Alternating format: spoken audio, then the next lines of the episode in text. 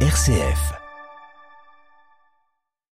L'effroi après euh, l'opération militaire d'Israël dans le plus grand hôpital de Gaza. Ce soir, Benjamin Netanyahou avertit, il n'y a aucun endroit à Gaza qu'Israël n'atteindra pas. Le président syrien Bachar al-Assad visé par un mandat d'arrêt international émis par la France pour euh, complicité de crimes contre l'humanité lors des attaques chimiques de 2013 en Syrie. Dans ce journal également, nous irons en Allemagne. C'est un coup de massue pour le gouvernement d'Olaf Scholz. La Cour constitutionnelle retoque son projet de lutte contre les changements climatiques. Et enfin, ce matin, lors de l'audience générale, François s'est penché sur l'importance de la joie dans l'annonce de l'évangile. Les détails en fin de journal. Radio Vatican, le journal, Marine Henriot. Bonsoir. La condamnation de la communauté internationale après le raid des soldats israéliens dans le plus grand hôpital de Gaza. Les hôpitaux et les patients doivent être protégés, dit-on du côté des États-Unis. Les civils n'ont pas à payer pour les crimes du Hamas, rappelle Paris. Et les Nations Unies se disent-elles horrifiées et martèlent que les hôpitaux ne doivent pas se transformer en champ de bataille? Ce matin, Israël a lancé une opération dans l'hôpital Al-Shifa sous lequel selon l'État hébreu, se trouve un centre de commandement du Hamas. L'hôpital qui jusqu'ici abritait près de 2300 personnes, médecins, patients, déplacés. L'opération militaire dans le centre hospitalier pourrait durer longtemps, selon un haut responsable sécuritaire israélien. Et cet après-midi, depuis une base militaire israélienne, le premier ministre Benyamin Netanyahou a lancé un nouvel avertissement au Hamas.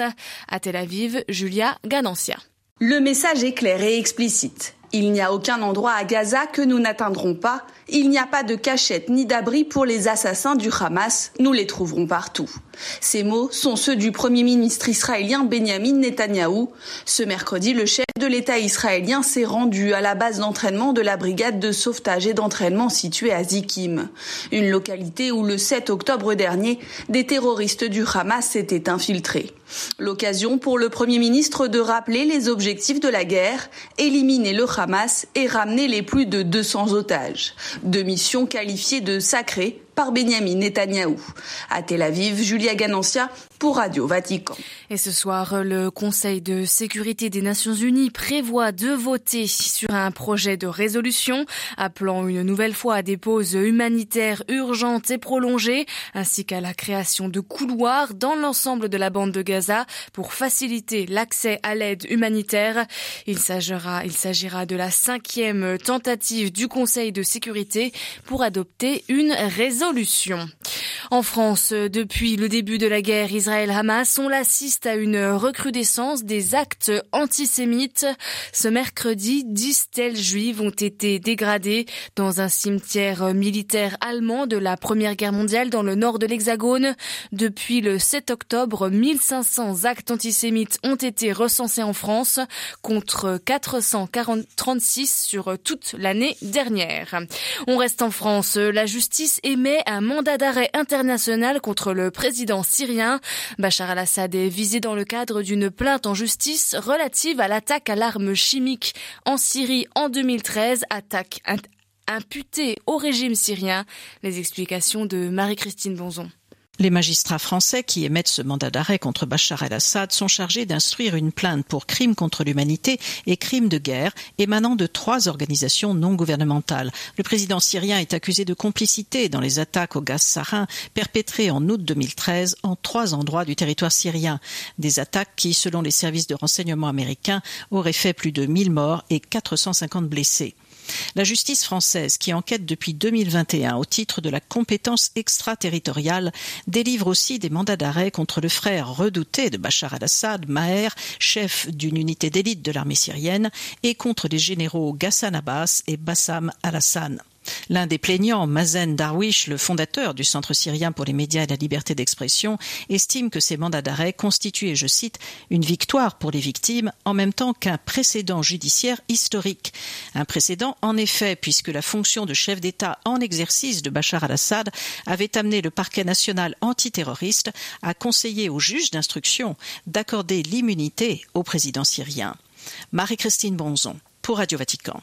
Alors que la Cour suprême britannique confirme l'illégalité de la loi qui permet l'envoi de demandeurs d'asile vers le Rwanda, une mesure phare du gouvernement de Rishi Sunak pour limiter les arrivées de réfugiés sur le sol britannique, celui-ci persiste. Il affirme cet après-midi que son gouvernement travaille à un nouveau traité avec Kigali. La décision de la Cour suprême britannique rendue ce midi a été applaudie par les défenseurs des droits humains. C'est un chiffre qui alerte deux semaines avant l'ouverture de la COP28, la conférence des Nations Unies sur les changements climatiques. Les concentrations de gaz à effet de serre, ceux responsables du réchauffement climatique, ont battu des records en 2022. 50% de plus de CO2, de méthane et de protoxyde d'azote dans l'air.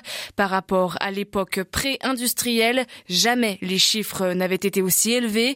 Environ 80% des émissions de gaz à effet de serre proviennent des pays du G20. En Allemagne, c'est une surprise. La Cour constitutionnelle sanctionne le gouvernement d'Olaf Scholz. Les juges ont bloqué l'usage d'un crédit de 60 milliards destiné à la transformation écologique de l'Allemagne. Un coup dur pour le gouvernement déjà affaibli politiquement. À Berlin, Delphine Herbolier. Rarement une déclaration à la presse aura été aussi courte et rarement Olaf Scholz se sera présenté le visage aussi blême. Il faut dire que le coup de massue est lourd. Le chancelier a vu disparaître hier en quelques minutes 60 milliards d'euros de crédit qu'il voulait utiliser pour la transformation écologique de son pays. La Cour constitutionnelle a en effet lourdement sanctionné son gouvernement. Olaf Scholz pensait pouvoir réaffecter à la lutte contre le changement climatique un crédit de 60 milliards d'euros non utilisés pendant la crise du Covid-19. Eh bien non, cette manœuvre budgétaire est contraire aux règles très strictes que s'est fixé le pays en matière de dette publique. Le gouvernement d'Olaf Scholz devra donc soit réduire la voilure de ses projets climatiques, soit faire des économies ailleurs, soit augmenter les impôts pour compenser ces 60 milliards d'euros.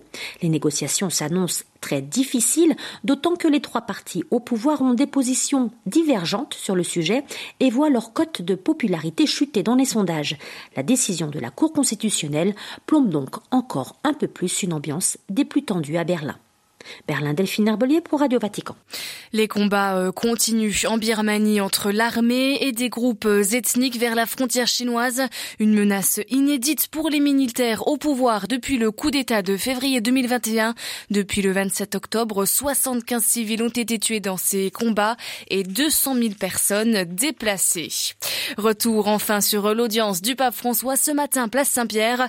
Il a poursuivi son cycle de catéchèse sur le zèle apostolique à l'occasion du dixième anniversaire d'Evangeli Gaudium. S'inspirant de l'exhortation apostolique, le Saint-Père a insisté sur l'un des quatre points essentiels dans l'annonce de l'Évangile, la joie. Le compte rendu d'Alexandra Sirgan. C'est l'attitude fondatrice du geste évangélisateur. Selon le Saint-Père, Jésus-Christ est la joie et c'est donc avec joie qu'il faut annoncer sa parole. Un chrétien mécontent, triste ou en proie au ressentiment n'est pas crédible. François nous appelle ainsi à veiller sur nos sentiments. Et la gioia è essenziale. Le Saint-Père met également en garde les chrétiens contre la tentation de renoncer à partager l'Évangile, convaincus qu'il n'est plus entendu et qu'il ne vaut plus la peine de s'efforcer de l'annoncer. Au contraire, souligne François, l'homme d'aujourd'hui est comme l'homme de tous les temps, il en a besoin, surtout dans une société qui laisse désert les espaces du sens religieux. Le pape a conclu en invitant chaque chrétien, où qu'il soit, à renouveler aujourd'hui sa rencontre personnelle avec Jésus et à prendre un peu de temps en ce jour pour se dire Jésus, tu es en moi, je veux te rencontrer chaque jour.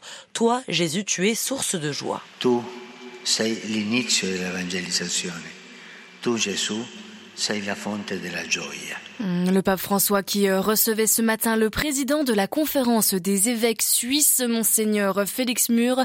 L'occasion pour la conférence épiscopale de Suisse de présenter les mesures que les évêques souhaitent prendre pour lutter contre les abus sexuels après l'ouverture en septembre d'une enquête préliminaire suite à des dissimulations d'abus sexuels par la hiérarchie.